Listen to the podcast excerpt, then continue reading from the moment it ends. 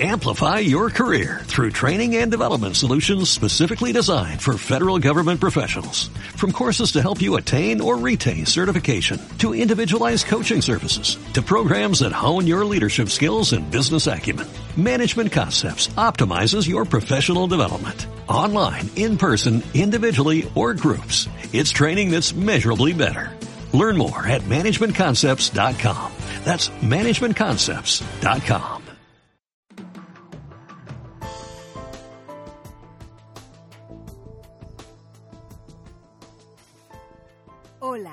desde Puerto Rico te saludan los doctores Irma Rivera y Carlos Gil en un nuevo episodio de Mundo Sí Jurídico, explorando las fronteras entre el derecho y las ciencias humanas.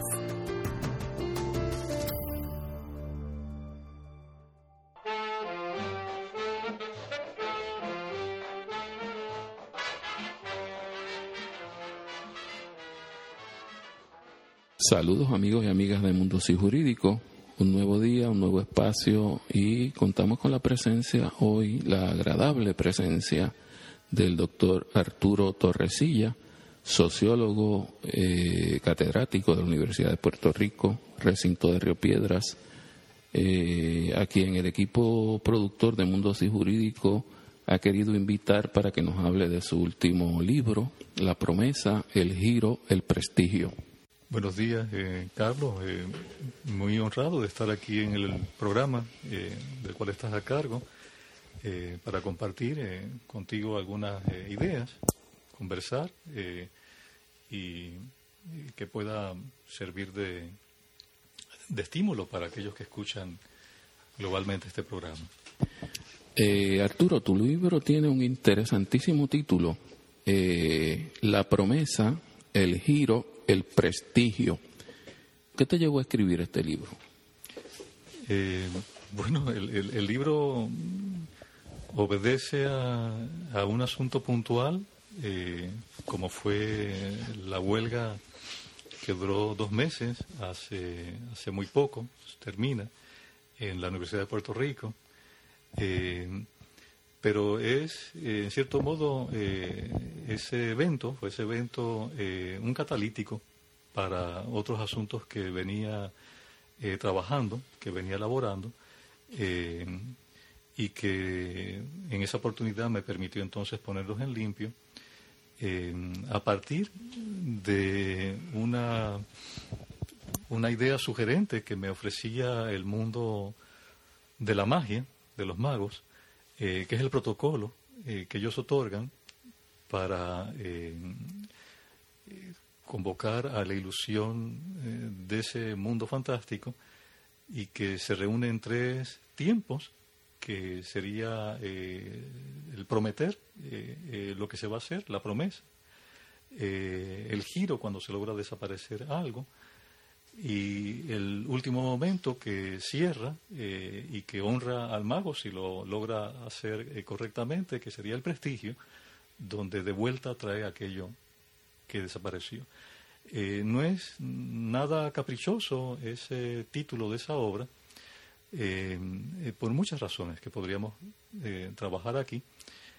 Uno, porque en cierto modo el mundo de los magos es un mundo en donde se convoca a aquel que asiste como eh, miembro de la audiencia a eh, una ilusión eh, que se sabe al mismo tiempo que no obedece a un principio de realidad. Es decir, aquel que va sabe a ciencia cierta que va a ser engañado. Será un poco lo más próximo dentro de una tradición de lo que conocemos como la teoría de la ideología, en donde los mortales eh, necesitan en cierto momento, en cierta parte de su vida, eh, creer en algo que eh, al mismo tiempo tiene la sospecha mínima o máxima de que aquello en que cree no es exactamente así. Mientras en el caso del mundo de la magia, el que así la hace logre hacer valer su artistismo, su virtuosismo, y logre pasar los tres tiempos, ¿verdad? La promesa, el giro y el prestigio. El engaño es un engaño acertado. Y eh, felizmente eh, aquel que pagó eh, una partida por entrar a la función sale satisfecho. En el mundo de la vida cotidiana, aquel o aquella que cree en algo y a sabiendas sospecha un mínimo, un poquito o un máximo de que eso que cree no es exactamente así, pero si todavía tiene eh, unas compensaciones, eh, si reúne todavía criterios de función, no tiene por qué abandonar. Eh, eso de entrada, intento recuperarlo para ver cómo obra en, términos de las relaciones de creencia, que son también relaciones de tiempos de simetría simetría. El mago intenta reunir velozmente eh, esas tres etapas, que es la promesa, pero sobre todo la transición que va del giro al prestigio. Cosa de que eh, no se note eh, la diferencia de los tiempos y que resulte logrado, ¿verdad? la magia, que en otro lenguaje un poco demistificado sería el truco. Otro tanto ocurre en la vida eh, de nosotros en términos eh, de los tiempos, eh, entre lo que trabajo en el libro, por ejemplo, la relación entre medios y fines. eso de un lado lo, lo, puedo seguir conversando. Del otro, el libro divide, divide estos tres momentos en tres partes. Son tres partes que hay en el libro. Eh, la primera, aquella que tiene que ver con la promesa, eh, que en este caso sería la promesa de lo que di por llamar una fórmula eh, de gobernanza en la Universidad del Estado, el concordato, siguiendo el modelo del microestado del Vaticano, con el gran estado de nación-estado italiana, una promesa que también incluye eh, el sponsor mayor o el mecenas del concordato, que es el Estado Libre Asociado, y una promesa que no se cumple y que ha llegado a su momento terminal. Eh, el segundo momento sería el giro, y allí trabajo lo que nombro como la agonía de la inteligencia, sobre todo de tradición extrema, que en el caso nuestro eh, la rubrico bajo el neonacionalismo, eh, un giro eh, que en el libro propiamente trabajo en términos del tránsito que va de la agonía a la posibilidad de la conversión, es decir, de finalmente aliviarse del peso de una tradición que ya no cumple su propósito, pero un giro que finalmente no culmina, no culmina. Y por último, el prestigio, eh, que tiene que ver en este caso eh, con el recurso eh, huelguista para unos motivos ulteriores que igualmente eh, no cumple su propósito. con el caso de la, huelga que tuvo lugar en específico. Eso en términos generales. En términos así a nivel macro, eh, macro hay eh, una preocupación que atraviesa todo el libro muy general.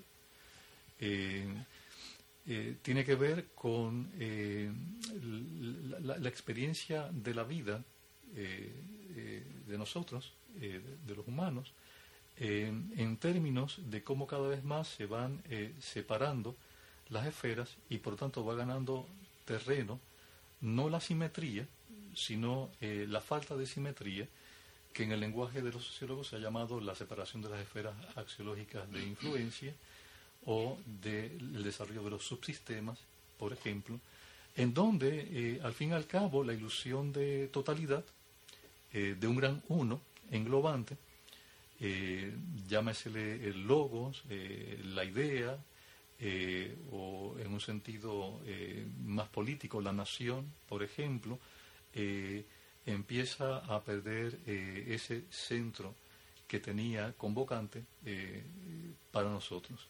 Y en consecuencia empieza a ganar igualmente importancia la relación entre medios, el lugar de los medios, con respecto a los fines.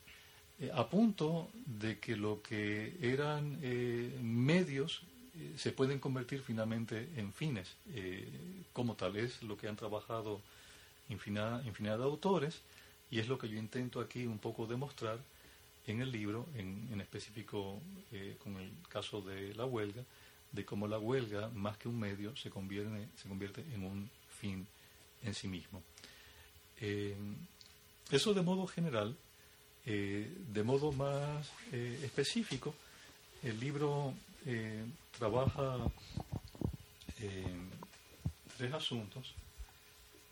el primero tiene que ver, al tocar el tema de la forma de, gobernanza político-cultural de la Universidad de Puerto Rico, que doy por llamar como el concordato, eh, y eh, el Commonwealth of Puerto Rico, el Estado Libre Asociado, eh, me detengo en cómo va a ser ese tipo de relación y sobre todo un programa muy formal, sin duda, muy teórico, para eh, trabajar eh, una teoría de las clientelas, el clientelismo eh, político de modo específico. Propongo que, en cierto modo, lo que fue la inversión durante mucho tiempo de la cuestión social en términos de la teoría de las clases sociales, sobre todo de acepción marxista, lo que hacía era, en cierto modo, producir un efecto de ofuscación eh, de lo que realmente escondía durante, durante, muchísimo tiempo, hasta el presente, como han sido las relaciones clientelares en el Puerto Rico eh, que tenemos hasta el momento. Eh, la otra parte, que tiene que ver con el giro, trabaja, como estoy por llamar, la, agonía de los intelectuales en lo, en lo que toca asumir el límite de una tradición eh, política llamada de izquierda, izquierda eh, que tiene, puede tener varias acepciones.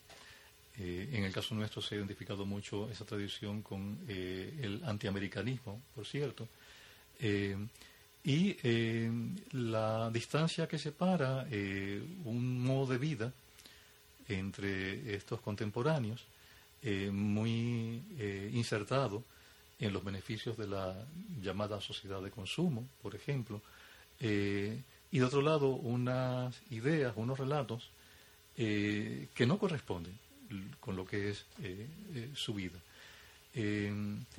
estos contemporáneos que uno lo puede también notar en otras latitudes, eh, viven lo que doy por llamar eh, una, agonía, eh, un sufrimiento, si se quiere, una diferencia notable entre lo que es su representatividad de sí y lo que son cotidianamente. Y hay movimientos, movimientos intelectuales, movimientos cotidianos existenciales, eh, entre eh, estos contemporáneos para intentar hacer las paces, pero que en nuestro caso, por razones que habría que detenerse aún más, eh, no acaban de concluir y pasar a lo que llamo en un lenguaje de herencia religiosa una, una conversión que en otro lenguaje filosófico podría llamarse una metanoia o una corrección de lo que uno entendió que ha hecho mal eh, en su vida. Esa es una parte, una segunda parte del libro. Eh, y la tercera, eh, me detengo en lo que para mí ha sido, sigue siendo un reto,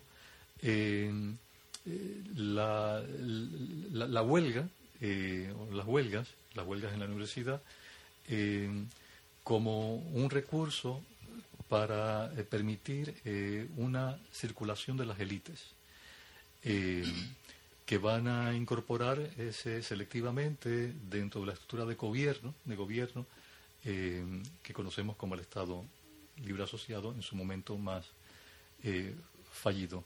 Aquí entonces propongo que lo que, que así como la llamada cuestión social, con el énfasis en la cuestión de clase, lo que hizo fue en cierto modo, escamotear la cuestión de las clientelas.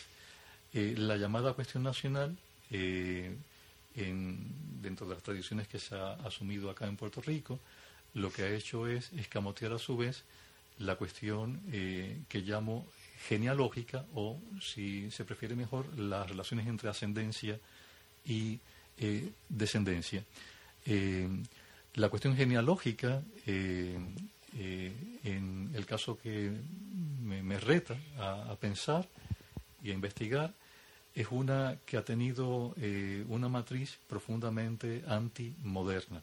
Antimoderna no ha asumido su mayoría de edad, eh, en el sentido de que mantiene unos lazos, unos vasos comunicantes muy poderosos eh, entre lo que serían los padres eh, putativos, los mentores, que en el caso de la universidad controlan el, el tinglado institucional, y su descendencia, que sería reclutada no tanto por mérito, no tanto por el, el, denuedo o el esfuerzo eh, propio, sino por la, lealtad eh, ideológica, eh, política, en donde los ciclos huelguistas serían un rito de pasaje y una evidencia, una suerte de currículum de vida militante para poder entonces ser seleccionado y ocupar un lugar en los renovamientos de las élites eh, políticas y culturales en Puerto Rico. University plena, barrio piedras también, ciudad de pimienta donde se goza granel. University plena para gozar y bailar, para los estudiantes de nuestra universidad. Puedes encontrar noticias, fotos, ilustraciones, esquemas y otros materiales en nuestra página de Facebook en www.facebook.com diagonal gente y ley. Repetimos, www.facebook.com diagonal gente y ley. Sin espacios. Gracias por escucharnos.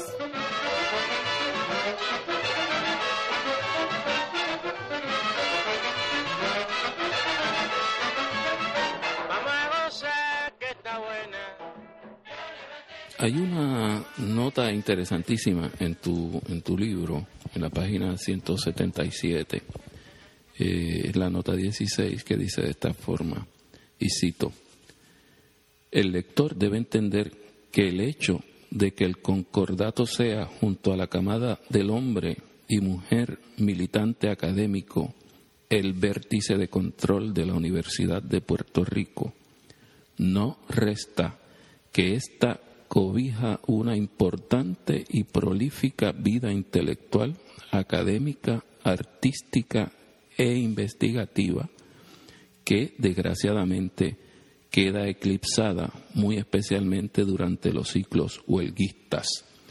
Cierro la cita.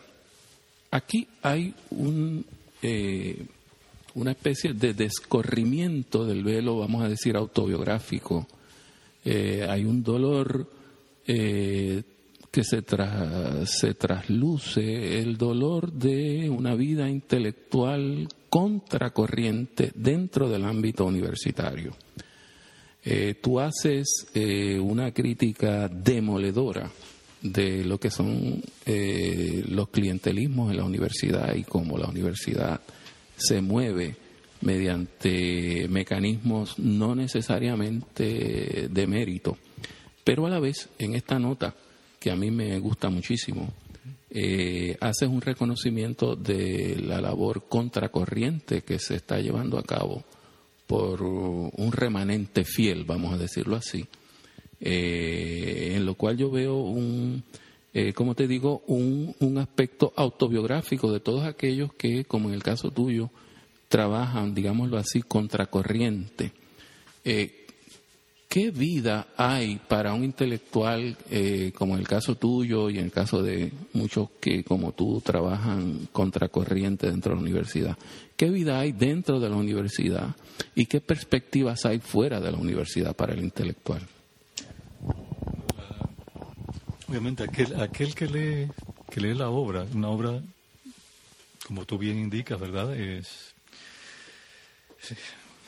es demoledora de lo que ha sido una representación, representación pública, o parcialmente pública de la Universidad de Puerto Rico, eh, sobre todo exacerbada por el mundo mediático, eh, en lo que tiene que ver con la virulencia de los ciclos huelguistas. Eh, pero, de otro lado, yo insisto que es una institución irreemplazable, vital, importante, con una evidencia eh, contundente en el mundo de las ciencias eh, de la naturaleza, en el mundo de las ciencias humanas, en el mundo de la creación artística, eh, en donde nuestros contemporáneos están entregados a su proyecto investigativo, pedagógico, didáctico, teórico, y, creativo. Eh, eso está ahí. Yo llevo una, llevo muchísimos años como, como profesor eh, y, eso es loable. Eh, y evidentemente lo, lo, voy a defender y, voy a presentar sus, sus cartas meritorias. No quita que la Universidad de Puerto Rico, o como cualquier otra universidad, eh, vive un momento sin duda delicado. No, no, no, es, no, es, un tema que exactamente traes, pero uno lo puede retomar eh, por lo que tiene que ver con las nuevas tecnologías, lo que tiene que ver con el mundo mediático, lo que tiene que ver con el, do it yourself, eh, la socialización de los saberes de manera expedita la inversión igualmente que hay en que el estudiante sea prácticamente un cliente y uno tiene que dar eh, un servicio, también pone en, en, cierto modo en aprietos lo que era la representación del intelectual como profesor, eh, como docente ante el aula, en donde prácticamente, como yo sugiero, se da casi una suerte de pacto faustiano pero en un sentido muy, muy positivo. Eh, eh, la tendencia, sin duda, eh, está ahí, está ahí para repensar lo que es este, este oasis del saber y de la creación y de la experimentación que damos por llamar la, la universidad. Al doctor Arturo Torresilla, muchas gracias por estar con nosotros. Un placer, Carlos.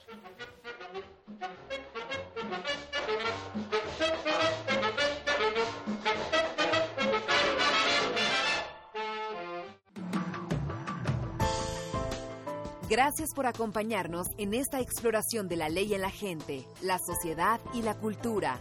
Escríbenos a carlosgil.cgprlaw.com o visita nuestra página www.cgprlaw.com. Hasta un próximo encuentro en Mundo Sí Jurídico. Amplify your career through training and development solutions specifically designed for federal government professionals. From courses to help you attain or retain certification, to individualized coaching services, to programs that hone your leadership skills and business acumen, Management Concepts optimizes your professional development. Online, in person, individually, or groups, it's training that's measurably better. Learn more at managementconcepts.com. That's managementconcepts.com.